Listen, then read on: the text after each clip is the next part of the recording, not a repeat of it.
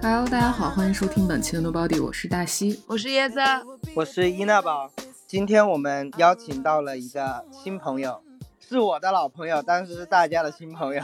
来 Lily 是一个手工项链的制作者、手艺人，是 Strange Fruit 品牌的主理人。那我们欢迎 Lily 来做一下自我介绍吧。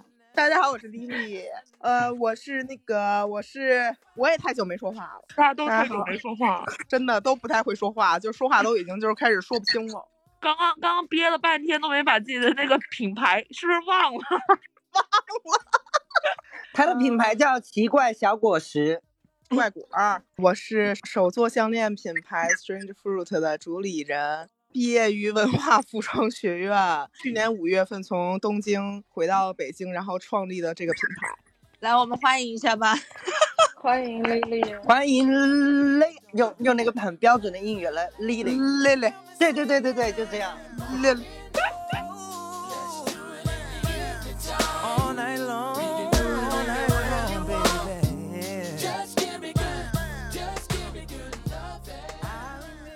我其实很好奇，哎，为什么会取这个名字呢？因为我觉得你的那些作品的风格，其实好像跟这个名字不是那么的搭。对对对，就是我看你经常用的一些元素啊什么的，比较废土风，然后也很亚。我看你用的比较多的会用一些贝壳，还有你自己做的蝴蝶的那个造型，还有一些毛发的编织物。我觉得从风格以及整个饰品的一些就是构成的元素吧，好像都跟这个名字关联度不是那么的大。就为什么当时会用这个名字呢？呃，因为首先我这个人吧，咱打小就喜欢一些奇怪的东西，然后所以当时我创立这个品牌的时候，首先得想名字嘛，我就想可能这个品牌得跟奇怪这个词有关。我想的是项链，像是配饰这种东西的话，感觉其实可以说是人类身上的一些就是生长的果实啊、装饰物啊是那种，所以我就哦取名叫奇怪小果实，叫 Strange Fruit。哦，咱哎一下子就懂了。我真的哎，对对对懂了懂了懂了，这是从身体里长出来的果实，这个哇，这个概念好好啊。对是这样。对但是我有一个问题，您说，你觉得你自己做的东西真的很亚吗？我我我说实在的啊，我也有这种困惑，就是因为 我自己也在搞创作吧，然后就很多人就说我做的东西亚，但是我自己一点都不觉得我做的东西亚，我就觉得很可爱，就是不能用亚这个东西来称呼它，就很想问，你觉得你自己做的东西亚吗？就是你对亚这种东西的定义是什么？你们作为创作者就很容易，比如说你们的作品没有那么的在主流的审美里面，然后很多人会给你们贴一些亚的这种标签，感觉。对对对。但其实，在我个人的看法来说呢，我觉得我做东西不是亚的那种，但是，但是确实，我主要想做的还是偏小众方向的吧。可能对于大家的，就是概念里来说，“亚”这个词其实就是非主流的东西。但是我可能觉得“亚”的话，可能就是偏更二次元或者更呃更幻彩的一些东西吧。我觉得那种东西算是在我概念里是亚。那应该也就是每个人对亚的认知不同吧？对对对，我觉得是这样。对，因为有些人就穿的五彩斑斓一点，他都说你亚，所以咱对也没话可说这个，所所以对，好，这个问题没有了。其实是这样的，我觉得就是普世的价值观里面，就大部分的人他可能能接受的，或者是他曾经见过的，或者是他自己喜欢的一些东西，就是比较随大溜儿的那种，就是大家都见过。然后，但是我们可能因为性格或者其他的一些原因，我们喜欢的东西是好像跟主流的这个东西是有所偏颇的，就是我们不在这个大的环境或者大圈子里面，我们喜欢小众的东西，但这种小众的对东西对于我们来说，它并不是非主流的，它反而就是我们生活当中、生命当中的一个主流。所以你觉得你是就是殷大宝觉得自己，包括我们也觉得你设计的东西就是可爱啊，就没有觉得特别亚。但是可能对于某一个群体的人吧，然后他就会觉得啊，这个东西就是我是没有经常见到的，然后它也不属于我自己的一个审美范畴，或者是他的一个经常看见的一一个领域里面的东西，他会觉得就比较亚。但是我觉得其实也无所谓，就是好看就行。对对对，因为就一直有人就这样说，就感觉这个词就被滥用了，你知道吧？就感觉他没见过，他就说呀。Did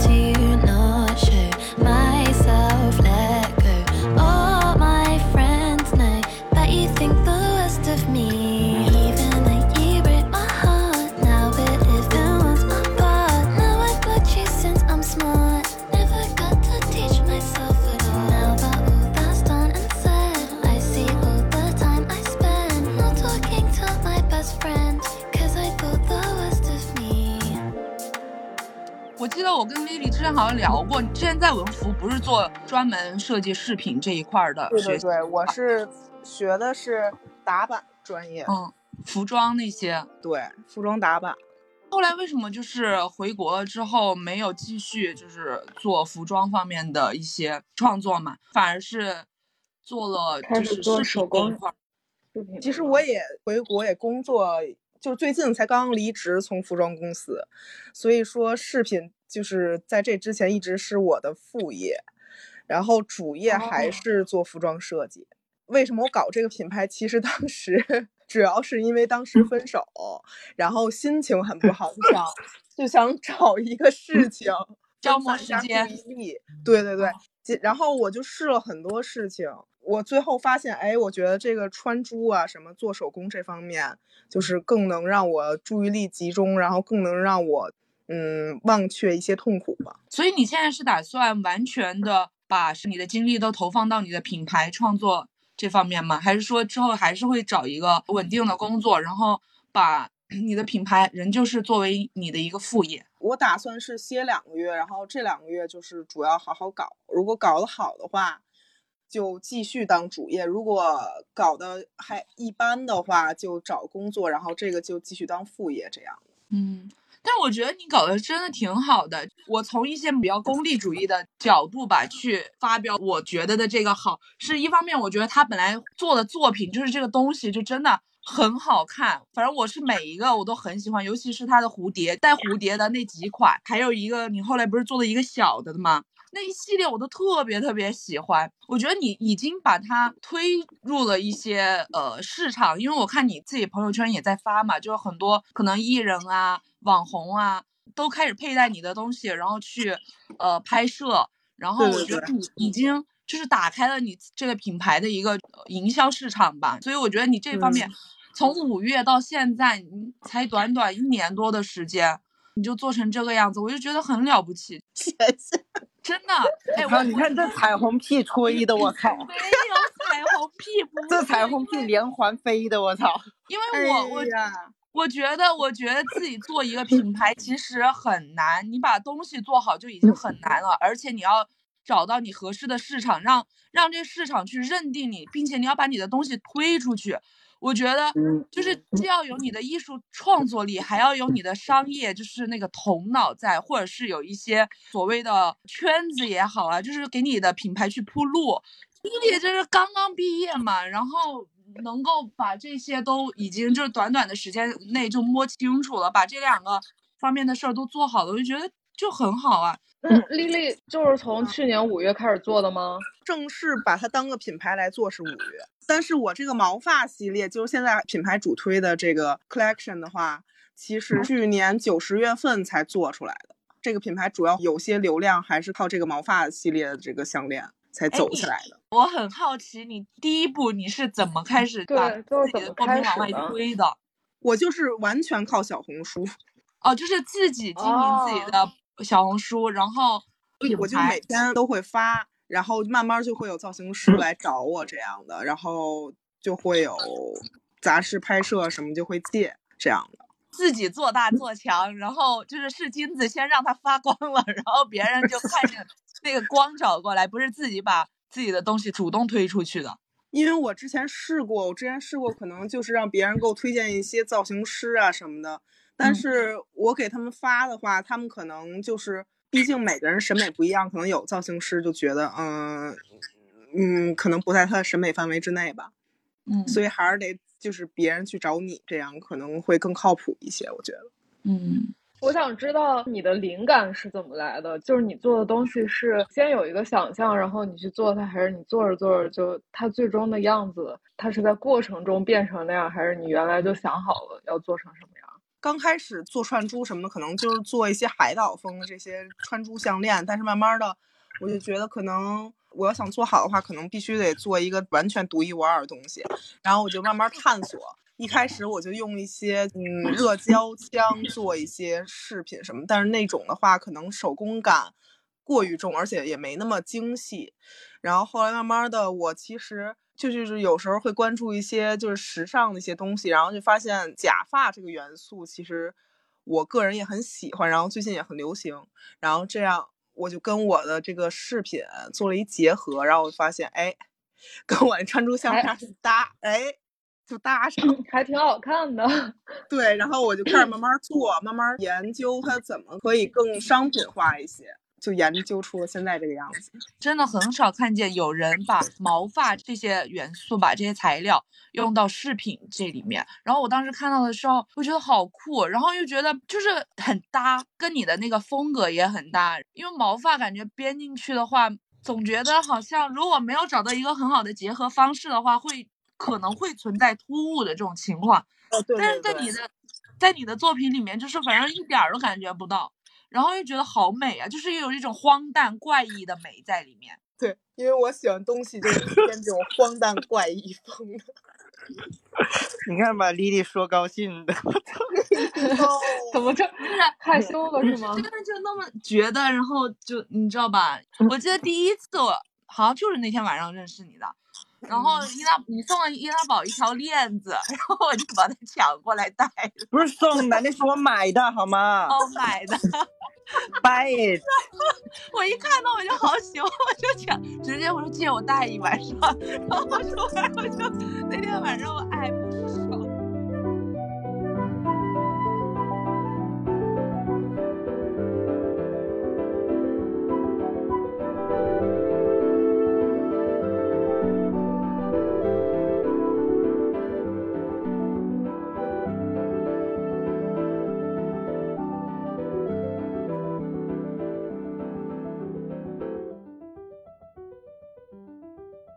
一个创作者，如何面对灵感枯竭这个东西的？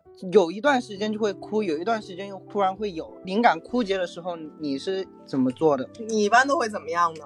不是我一般都想自己在家问别人这个问题，我说的是，你那你先说你呢？你先你你你画不出来的时候，对啊，你是怎么弄的？我出门散步，然后一边散步一边听歌，然后一边哭。他今天跟我讲的，那是最近，然后就一直很奇怪这个问题，所以我就很探求。就因为我自己也是，灵感你们都懂吧？就我出东西就是特别的奇葩，有些时候一下子搞好多，有些时候一下子一两个月不搞，所以我就一直不嗯知道怎么面对这种情况。我也非常迷茫，我也想问你来着。哦，那没事儿了，咱这个问题可以跳过了。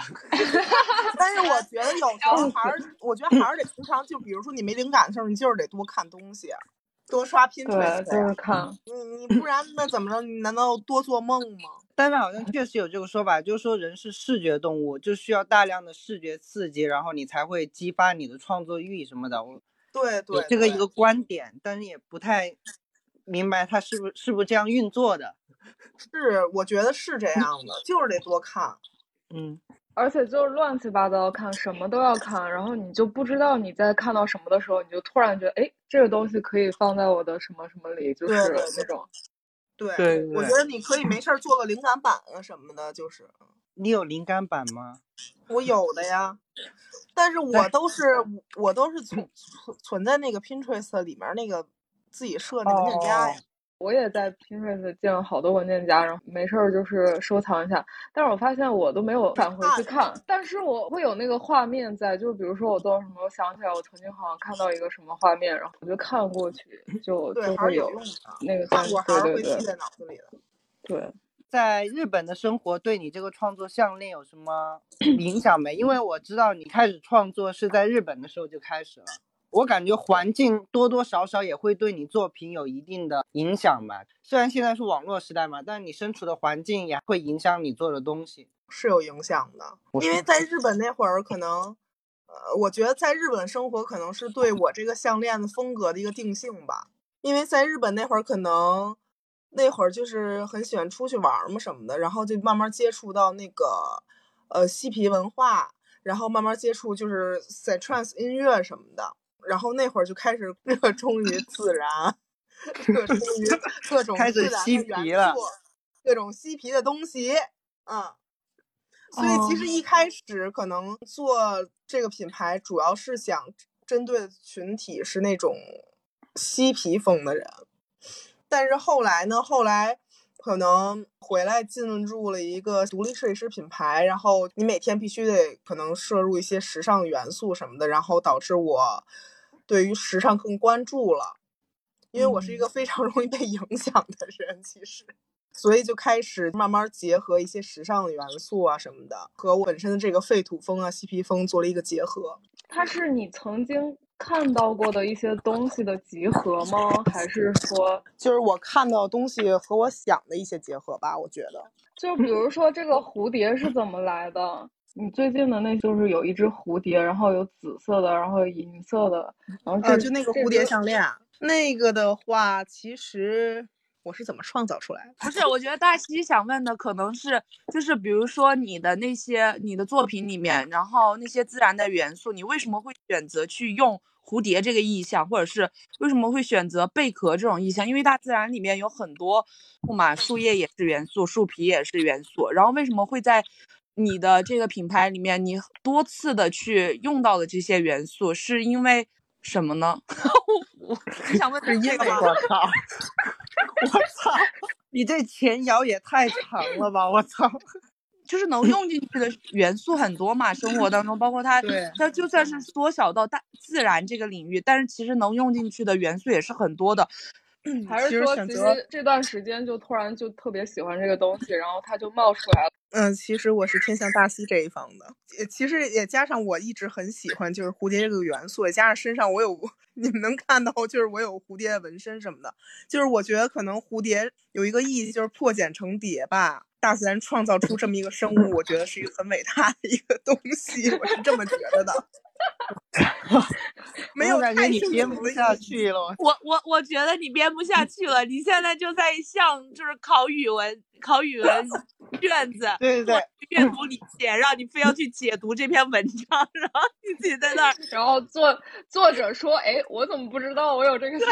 结果丽丽脑子里想说，其实吧，这个是我乱想出来的。它好看，随便弄进去的。对对，我就发现我们就陷入了一个误区，就是一直都想找到他创作这个东西的的意义义。对，但是其实吧，很多东西都是没有意义的。很多东西只是它一个灵光乍现。对就就是灵光乍现特别想去想他当时在想什么，他当时是做了什么东西才会让他激发出他做这个东西的欲望。但其实很多东西都是没有意义的，他只是当时一个想法，他想去做，他就去做了，然后他自己解答不出来意义，就很多意义其实都编的。哎，对对，但这个说得好对，说得好。说得好这个也不能概括到所有人身上，有些人就专门做有意义的东西，就跟我们不一样。对对对对对，有些人专门做做无意义的，乍现。像我们一样。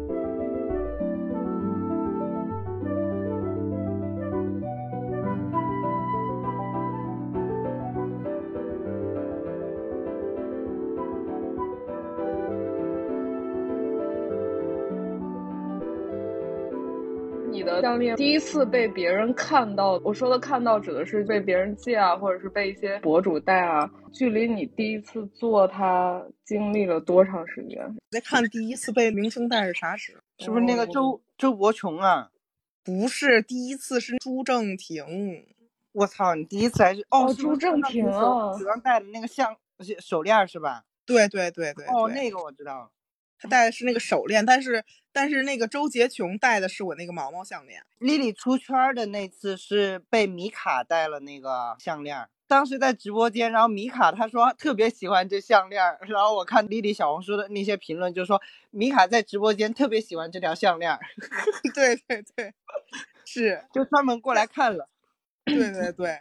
但其实米卡戴的其实是我另外一条，但它不是毛毛的，它是那个粉红爱心项链的那款。我做毛毛项链是十一月份开始，然后第一次被明星戴是今年的五月份，半年差不多，半。年时间，对对，半年时间。我觉得其实时间挺短的，因为朱正廷他们是知名度很高的，从一个零的基础到被一些知名艺人佩戴，对这个我觉得这个跨度其实是挺大的，但是你只用了半年的时间，在当时那半年的时候，每天都发吗？也不是每天吧，其实就是可能隔个两天那样的，但是就是也是坚持，也是发的频率比较高的。所以像朱正廷也是在小红书上，他的比如说一些艺人造型师啊，主动到你的吗？对对对对，主动联系到我的，你当时什么感觉？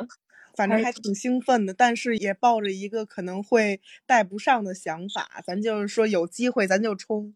就是因为我也在服装公司一直工作嘛，所以其实像我们当时那个公司，可能每个月媒体借拍还挺多的，但其实返图很少，返图不多，所以我就心里也是有底的，可能就是没准用不上，但是我觉得有这个资源，就是有了这个资源也是挺开心的。有机会咱就冲，但是也不会觉得这事儿能成，然后给他抱有太大太大的希望。对对对，因为就是咱就是凭咱生活这么活了这么多年吧，咱就是觉得对一个东西期望不能太高，是是，真的对，通透了，通透了。通透了。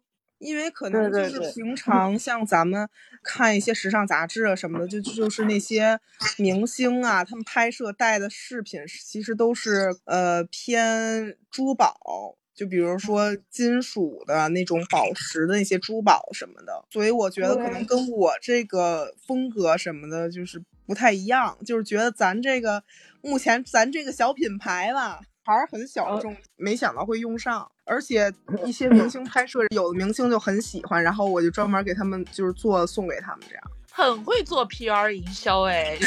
那，因为咱之前那个公司，咱也是负责 PR 工作的，所以 T R 的小花束的 T R。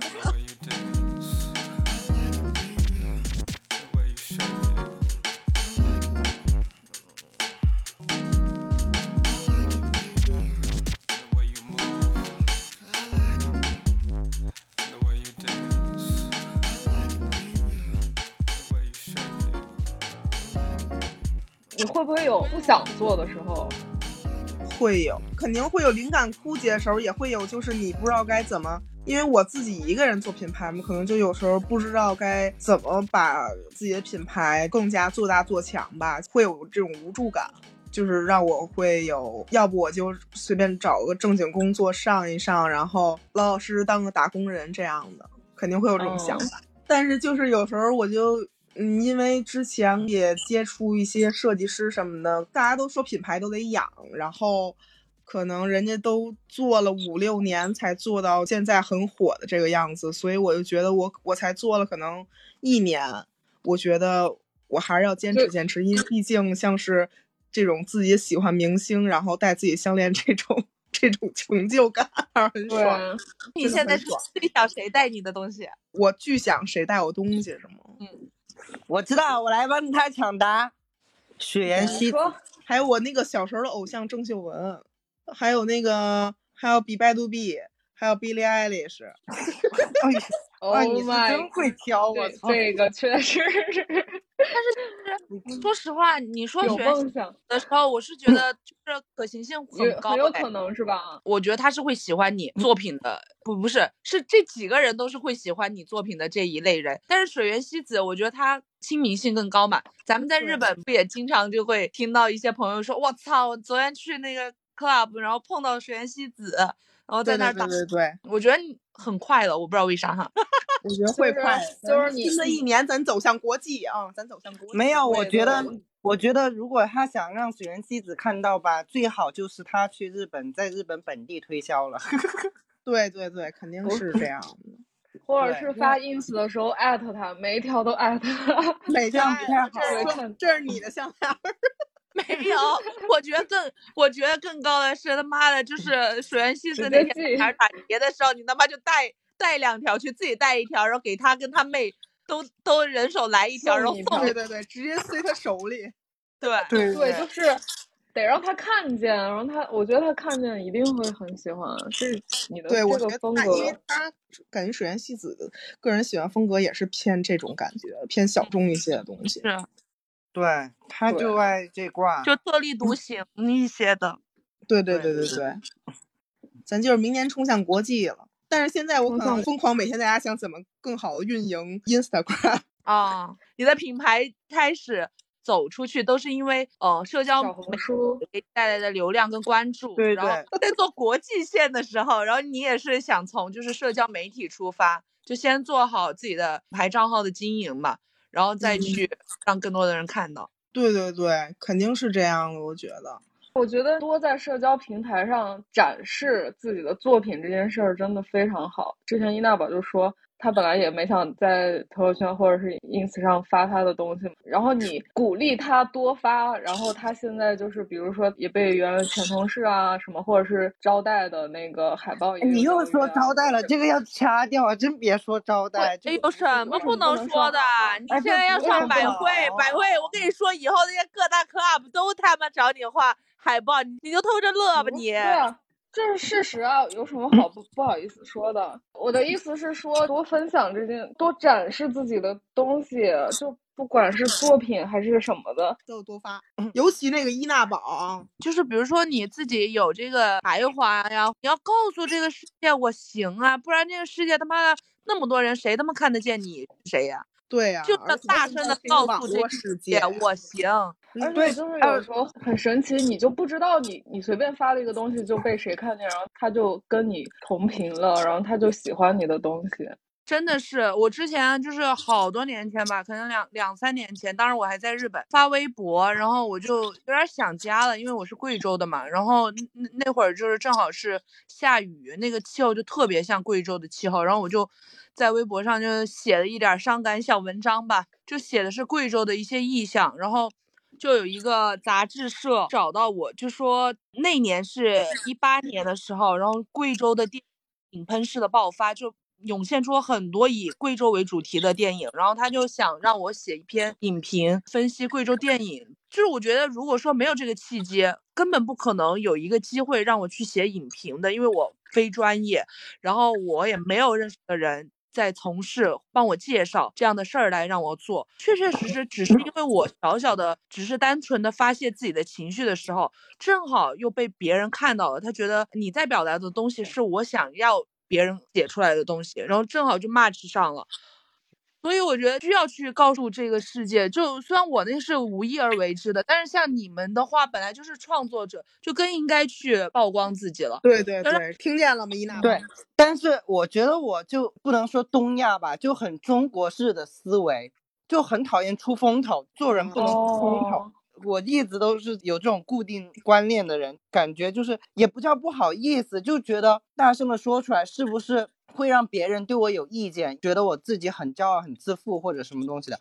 然后但是后边我就上了那种呃你崇洋媚外的软件嘛，就然后就发现这都不能说。那些软件就发现国外的那些像我这种年纪的年轻人就特别喜欢展示自己，而且我发现他们的那些很主流文化的推动，也不叫主流文化，就是亚文化的推动，都是因为这些年轻人不停的展示自己才开始流行起来的，就可能是观念不一样吧。我觉得中国这边儿的大部分都不太喜欢出风头的人，但我感觉其他国家吧，也不能说全世界，就他们社会整个氛围就会鼓励你去。就是表现自己，对，表现自己，所以我觉得还是得表现自己，然后才能吸引到跟你同频的人，才能发生之后的事情。我但是你从不喜欢变到了你能接受，这就是一个就是可能观念上的转变了，他已经改潜移默化的改变了你。对对对，还有就是看到真实世界，看到外面的人都在干什么。他们有些人做的东西真的很烂，但他们就是爱分享。对，真的这是可以说的吗？对对对，就就不是国内的哈，是国外的。我说的，就是还是得哎算了，语无伦次还是次。得发，还是得发。而且它其实是一个双向的对自己的激励吧。发的时候其实也是在激励自己多一些创作，是吧？对对对对对对。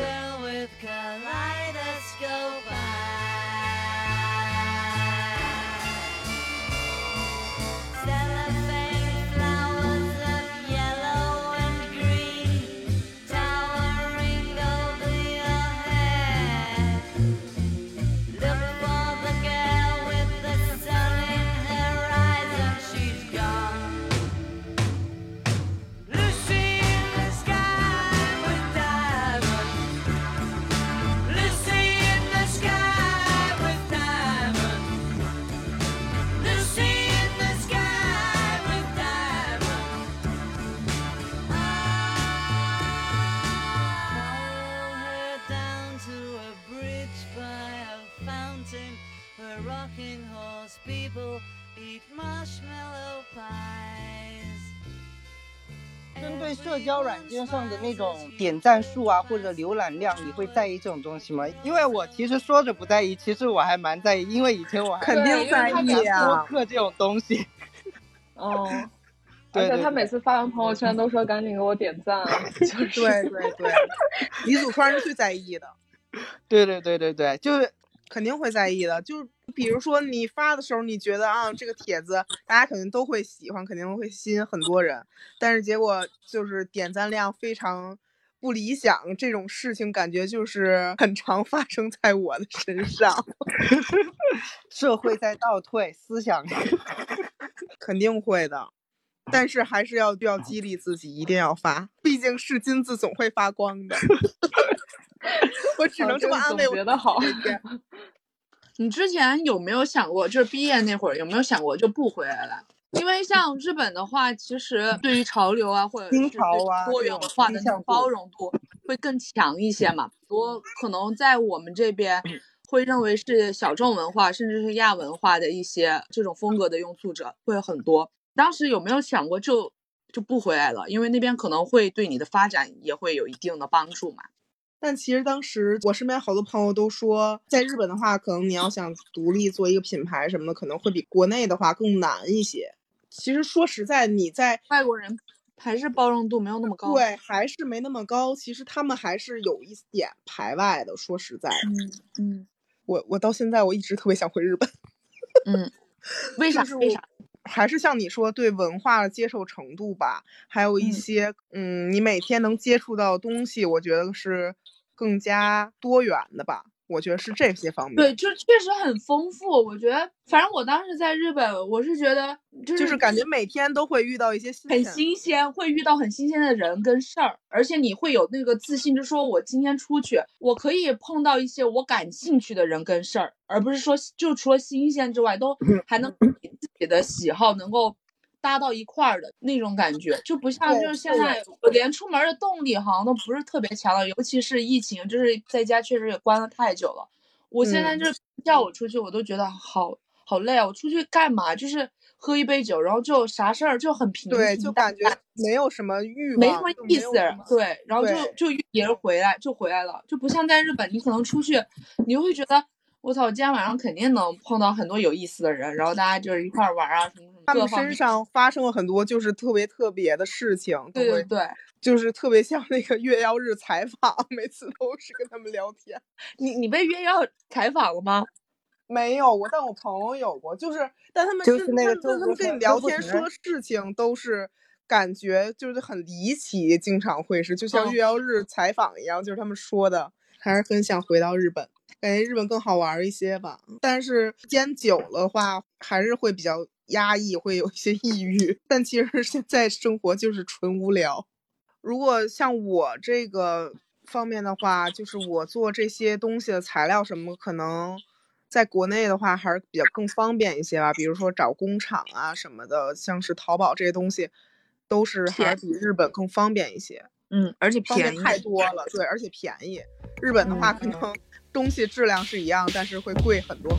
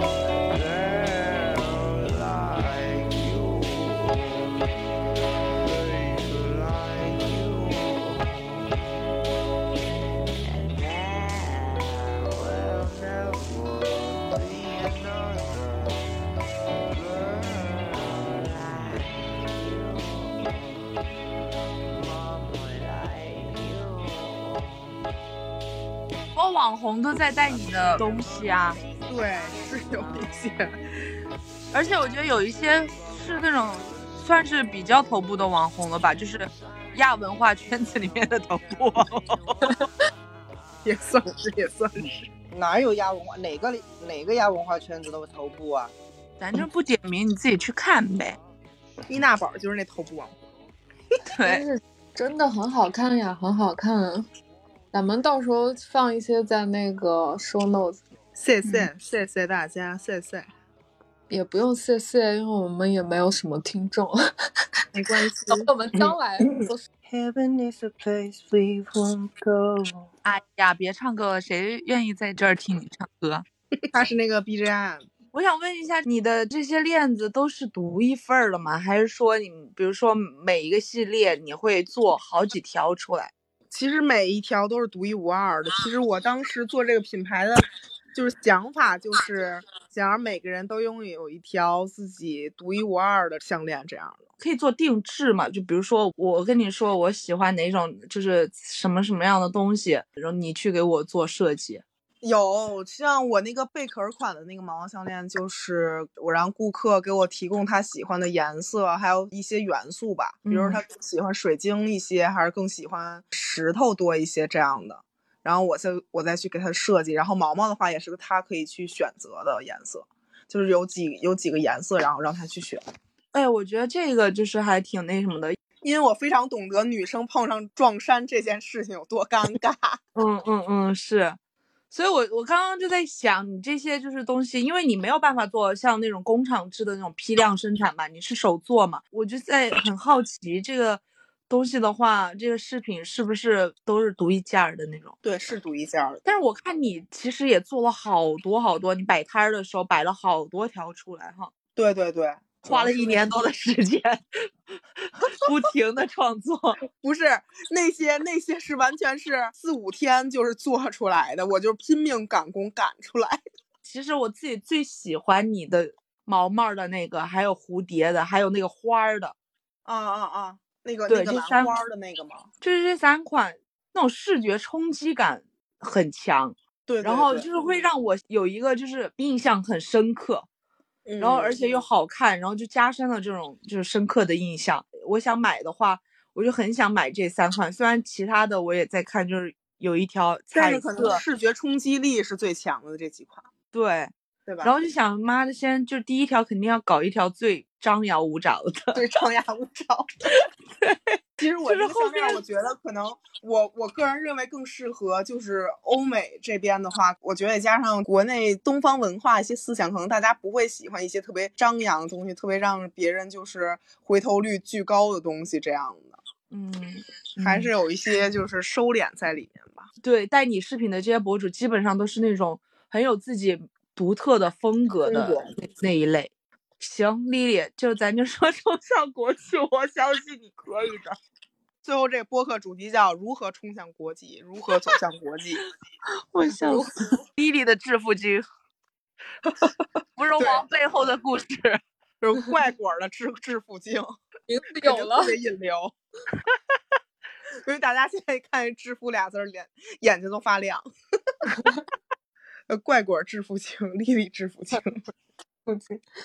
你身边有很多这种做自己品牌的人吗？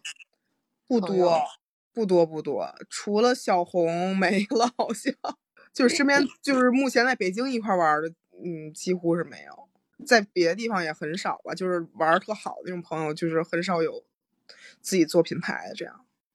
嗯，因为我是太想太想拥抱自由了，咱就是说咱不想打工对对对，还是向往自由，爱自由。我觉得嗯可以的。你现在你看你那好好几个就是那种明星艺人都在带你的东西了，而且时间的问题吧，你发的这些都是已经带你走，就是打开了一条路了。对，对已经走起来了。对，已经跑，就他已经开始运作起来了，已经跑起来了。主题变为激励激励莉莉致富。真的，就是一群一群就是也不懂什么商业经商之道的人，然后在那儿大大聊致富经。对。